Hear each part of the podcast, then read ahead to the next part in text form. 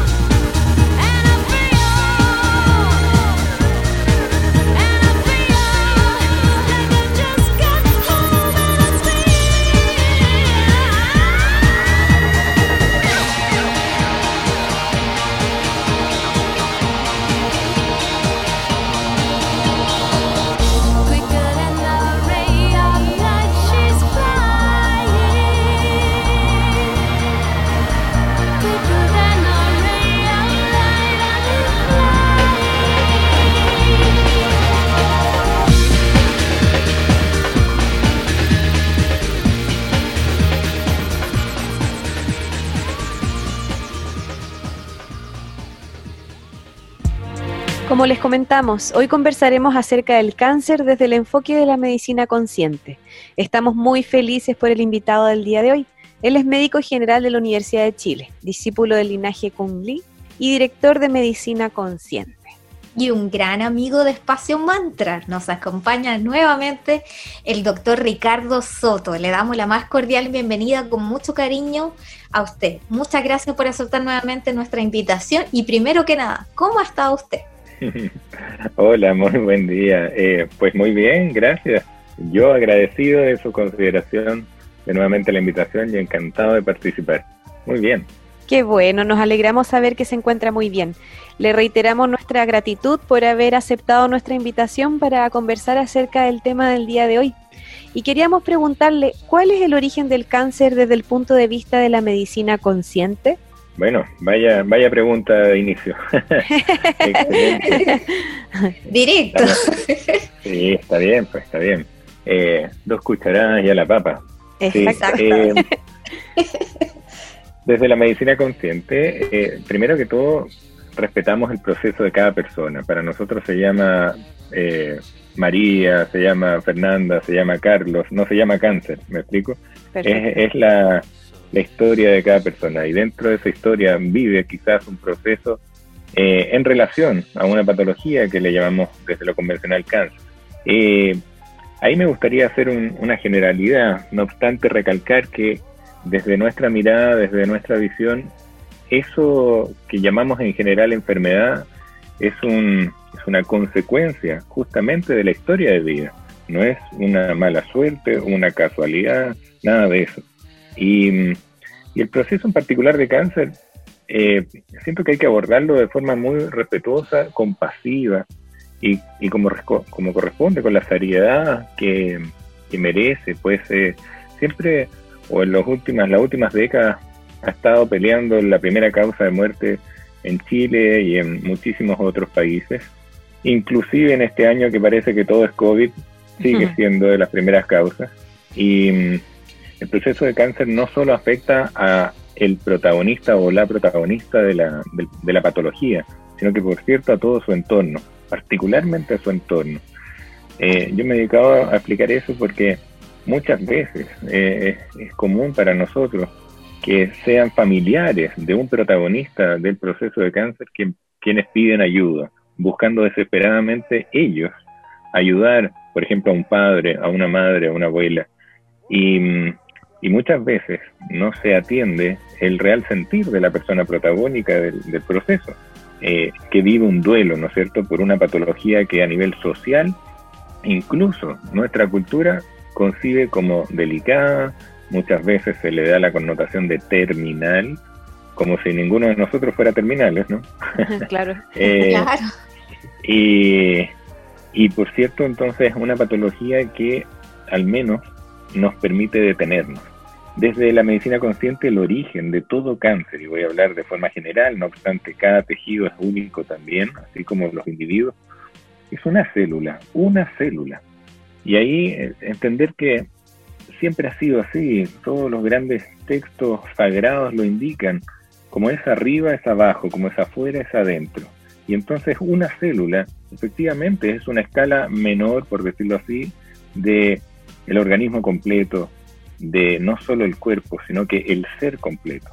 Y aquí me, para explicar el origen me quiero eh, tomar la atribución de hacer una analogía, para que se comprenda mejor. Una célula nace, ¿no es cierto?, con un, con un programa de vida eh, que le llamamos desde las ciencias biológicas o de salud ciclo celular. Ese ciclo celular está dado por un, una orden mayor, una orden superior, que en el fondo le dice, ok célula, usted nació, tiene que hacer su trabajo en relación al tejido al cual pertenece, eso es muy importante, va a reproducirse y va a morir siempre ha sabido eso la célula. Nace, hace su trabajo, se reproduce y muere. En el fondo, ese es el gran ciclo de la célula o ciclo celular. Y podríamos hacer una analogía que es, el, el, orden divino de ese ser vivo llamado célula. Por ejemplo, pongamos al tejido mamario como eh, incubador o al cual pertenece esta célula. ¿Me siguen? Sí. Y pues esta célula del tejido mamario de una mujer eh, nace, mira hacia alrededor y encuentra otras células mamarias y se siente perteneciente a un todo. Perfecto, hace su trabajo, quizás glandular, de secreción de leche, por ejemplo, se reproduce parte de su vida y luego sabe que va a morir. Pero todo eso depende del entorno del, de la célula en cuestión que la estamos analizando, porque no, las células no están contiguas, no están pegadas, no están unidas unas con otras. Hay un espacio intercelular o intersticio que, por cierto, debiera estar prístino, maravillosamente limpio, no obstante, con malas decisiones de vida, como una inapropiada alimentación. Y la alimentación no me refiero solo a lo que nos echamos a la boca, la alimentación también de la información a la cual accedemos. Eh, nos nutrimos también de eso y a veces nos malnutrimos muchas veces. Eso nos afecta, emocionalmente nos afecta y a la célula también le afecta en forma de proteínas, en forma de hormonas que van a llegar en mayor o en menor nivel. Hermosa la visión que tiene la medicina consciente, uno eh, no se hace eh, como ese análisis tan profundo que hacen ustedes me, hace mucho sentido. Y la segunda pregunta que le queríamos hacer, doctora, es precisamente eso. Usted habló de que el cáncer no solamente afecta al paciente, a la persona, sino también a su entorno. Y como que las grandes dudas y temores que aparecen es como, ¿qué, camino elijo? Es la gran duda para este paciente. ¿Cómo iniciar el, el camino? ¿La medicina convencional o la medicina consciente? ¿Son mundos separados o son complementarios? Qué buena pregunta y lo agradezco mucho. Por cierto, siempre nos hemos presentado nosotros. Yo soy médico convencional, estudié en la Universidad de Chile, como usted me presentó, y agradezco mucho. Eh, respeto muchísimo la medicina convencional o moderna, eh, porque también la ejerzo. Eh, y la medicina es maravillosa. Y en cuanto al cáncer, por cierto, que es una opción totalmente viable. La medicina consciente siempre se ha presentado y seguirá siendo como un complemento armonioso de cualquier otra visión, sea la preciosa y respetable medicina convencional moderna o cualquier otra disciplina no convencional. Es un complemento, nunca ha sido una alternativa. Y por ende, eh, acompañamos en conjunto. Yo muchas veces he tenido que hacer informes a colegas oncólogos para explicarles qué le estamos ofreciendo nosotros a ese protagonista, pues no lo llamamos paciente. Eh, más bien promovemos su, su toma de conciencia, deja de ser pasivo. Y, y en cuanto al entorno que ustedes preguntan, es fundamental porque, como daba el ejemplo al inicio, es muy común para nosotros que sean los hijos, por ejemplo, los familiares, un hermano o hermana, muy comprometidos en el acompañamiento personal de una persona a la cual le han diagnosticado un cáncer, independientemente de la etapa, Hoy día sabemos que hay muchas terapias disponibles y uno basta con googlear, ¿no cierto?, y encuentra, pero de todo, de todo, el caso no sé quién, de la persona que usó tal producto o cual, más natural, menos natural, y están todos dispuestos a viajar a Cuba a buscar el veneno de no sé qué, y luego a traer a la persona. Todas son opciones viables, pero ¿de qué sirven si no emanan del protagonista? Todo hay que partir por algo básico. No se puede ayudar a quien no pide ayuda o a quien no quiere ser ayudado. Cuando somos libres, ya adultos, energéticamente hablando, de decidir y de hacernos cargo de, nuestras decisiones, el maravilloso libre albedrío que nos convierte en ser humanos, divinos, es que podemos decidir incluso si cualquier intento de ayuda va a tener efecto o no. Y eso es una decisión que debemos tomar. Cuando una persona le, le diagnostican y le aparece enfrente de su vida la palabra cáncer, el concepto cáncer, hay que entender que vive un duelo, aunque sea tímidamente, ocultamente y con una fachada de que no, yo voy a luchar, como es muy habitual, todo esto no me la va a ganar, como si hubiera que pelear contra algo, como si fuera externo. Lo, lo tomo así porque es muy común tomarlo como una lucha interna. Y yo todavía no conozco a alguien que haya ganado una lucha contra uno mismo. Mm, eh, en realidad es una, como decía, en la analogía de la célula, si esa célula no quiere morir y hace justamente ese desarrollo del tumor, la persona que piensa lo mismo, que cree que la lucha es contra la muerte, va a perder. Hay que aferrarse a la vida, no luchar contra la muerte. Eso es absurdo. Suena duro, ¿eh? mm. pero es una toma de conciencia importante. Siempre supimos que íbamos a morir y entonces ahora hay que aferrarse a la vida, hay que despertar a la vida y no luchar contra lo que siempre hemos sabido. El acompañamiento del entorno de, de, la persona protagonista de un cáncer, entonces ve desesperada su acción y ahí em, hay que escuchar al protagonista, preguntarle si quiere ser ayudado activamente o quiere respirar tranquilo, quiere llorar una semana completa, quiere ir a la medicina convencional, quiere, por ejemplo, en la sociedad chilena, eh, conocer si tiene algún, si su patología es GES, por ejemplo, y poder ser acompañado en un sistema de salud que ofrece, al menos que no le duela el bolsillo con la situación, eh, o quiere hacer algo totalmente alternativo o algo complementario, hay que escuchar a la persona. De nada sirve estar en total disposición de ofrecerle y convertirse en ese hijo camote que no deja respirar o esa eh, hermana, qué sé yo, que le toma horas desesperadamente porque tiene que hacer algo, porque no lo dejan llorar. El mm. duelo requiere llanto, el duelo requiere espacio. Entonces, no es un pecado dejar llorar a una persona con cáncer, dejarlo que se encierre, porque es parte del proceso. Es ella, otra cosa es con guitarra, ¿de qué sirve? Eh, poner todas las fichas en subirle el ánimo si no ha llorado a esa persona. Se convierte en una hipocresía andante. Y esto lo recalco porque es muy importante. Yo muchas veces me toca hacer de algún modo duro con ese entorno que no ha escuchado el real sentir de la persona protagónica del proceso. Eso, eso quisiera decir al menos. Que es cierto lo que acaba de decir, dar espacios como para toda emocionalidad y permitirla, porque al final debe ser muy agotador escuchar el no te lo va a ganar, tú puedes. Es cierto, hay que aferrarse a la vida y no estar enfocado tanto en la parte de la muerte. Evitar la muerte. Exacto. Le queríamos también eh, preguntar acerca de un mito. Se dice que cuando un organismo es alcalino, se aleja cualquier tipo de enfermedad, incluyendo el cáncer? ¿Eso es un mito, una realidad? ¿Qué opina usted al respecto? Qué buena pregunta, muchas gracias. gracias a, Hoy día está, está muy en boga, ¿no es cierto? Hace años, hablar de alcalinidad, de pH en general. Eh, cantidad de hidrogeniones andando vueltas por algún tejido. Eh, el cuerpo humano es maravilloso, es un, eh, de verdad un milagro andante y no todos los tejidos ni el medio interno eh, tiene un pH fijo. El pH es variable eh, y varía, no sé con qué compararlo, pero muchísimo. No obstante, es un rango muy, muy diminuto, podríamos verlo en nuestra escala, pero varía constantemente. Entonces, por ejemplo, uno puede medir el pH de la piel y tiene cerca de 5,5, qué sé yo, por ahí, y el pH de la orina también pasa a ser bien ácido, el pH del flujo vaginal es ácido, el pH, para qué decir, del jugo gástrico es muy ácido.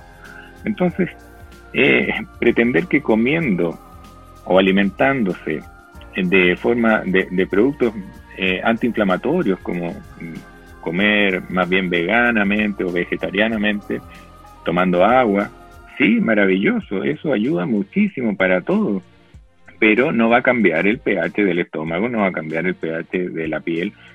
Puede promover una alcalinidad, pero depende de dónde quiera ejercerla, de dónde quiera llevarla. Entonces, comer sanamente o alimentarse, nutrirse correctamente eh, de modo intuitivo, no forzado, porque no todas las personas somos iguales y por ende no hay una dieta específica para el cáncer, sino que para la persona y tampoco es una dieta, es una invitación a nutrirse mejor, no puede ser un concepto restrictivo como el de dieta, desde nuestro sentir, por cierto, de la medicina consciente. Eh, y la alcalinidad, entonces, realmente pasa a ser un mito, no obstante, ayuda a alimentarse y nutrirse de forma em, más o menos, menos, menos inflamatoriamente. Ahí asesorarse correctamente, por supuesto que va a ayudar, en la analogía que les ponía de la célula, este espacio intersticial que se contamina se ve muy afectado por la acidez y la acidez no solo está dada por lo que nos echamos a la boca, reitero, sino que particularmente por el nivel de estrés o miedo que hemos puesto. a veces no se, no se nos nota y decimos, no, yo no le tengo miedo a muchas cosas, pero al miedo le decimos de muchas otras maneras, le decimos culpa, le decimos rabia, le decimos vergüenza, le decimos cosa aquí en Chile, le decimos, uff, tristeza también, son formas de miedo, aunque un psicólogo me, me desmienta, pero detrás de un, un perfeccionista hay un inseguro, miedo, detrás del iracundo hay un miedo a la trascendencia. Siempre vamos a encontrar la misma emoción negativa del miedo. Y el miedo físico se expresa en estrés. De, a nivel de pH se, se expresa en acidez. Entonces, ¿de qué nos tenemos que sanar? Del miedo. Y, hago simplemente eh, alusión a la situación actual de una pandemia del miedo, donde los medios transmiten solo miedo, porque saben que vendes. De eso tenemos que dejar de nutrirnos, por ejemplo. Muchas gracias, doctor. ¿Podrías finalmente enviarnos este mensaje esperanzador un poquito más a nuestros auditores que están viviendo este proceso y les ha llegado este diagnóstico y van a pasar por una situación de cáncer? La, el mensaje que puedo transmitir es que cuando uno se dispone a despertar a la vida, no hay pronóstico por el, ultra especialista, la eminencia en oncología que le haya establecido tanto o cuánto tiempo que, que sea verdad, porque la disposición hacia la vida va a ser ayudada desde mucho más arriba que la voz validada de un especialista. Por ende, lo mejor que se puede hacer cuando se ha, se ha escuchado el concepto de cáncer como diagnóstico es decidir aferrarse a la vida, decidir empezar a vivir y ahí pedir ayuda competente, de forma adecuada, humildemente, decir, sí, no tengo idea cómo hacer esto. Ese es un comienzo, porque cuando uno dice no sé, genera el vacío para que el universo lo ayude y lo mejor está por venir. Pero aferrarse a la vida es la mejor disposición y nada que ver tiene eso con luchar contra la muerte. Eso me, me gustaría decir como final. Muchísimas gracias. Le agradecemos nuevamente por su presencia, el lindo mensaje que acaba de compartir, muy interesante además. Valoramos enormemente lo que nos acaba de entregar. Recuerde que Espacio Mantra es su casa. Le agradecemos y que siga todo muy bien en su vida. Muchísimas gracias a ustedes por la consideración y espero que este mensaje llegue a todas las almas que merecen recibirlo. Gracias. Muchas, gracias doctor. Hasta pronto.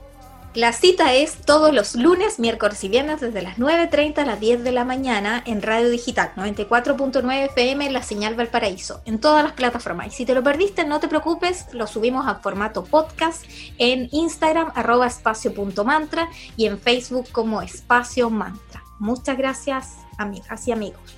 Chao, chao, hasta pronto. Espacio Mantra, el lugar donde encontrarás el bienestar de cuerpo, mente y alma para ser un ciudadano con mejor calidad de vida, más consciente y ecológico.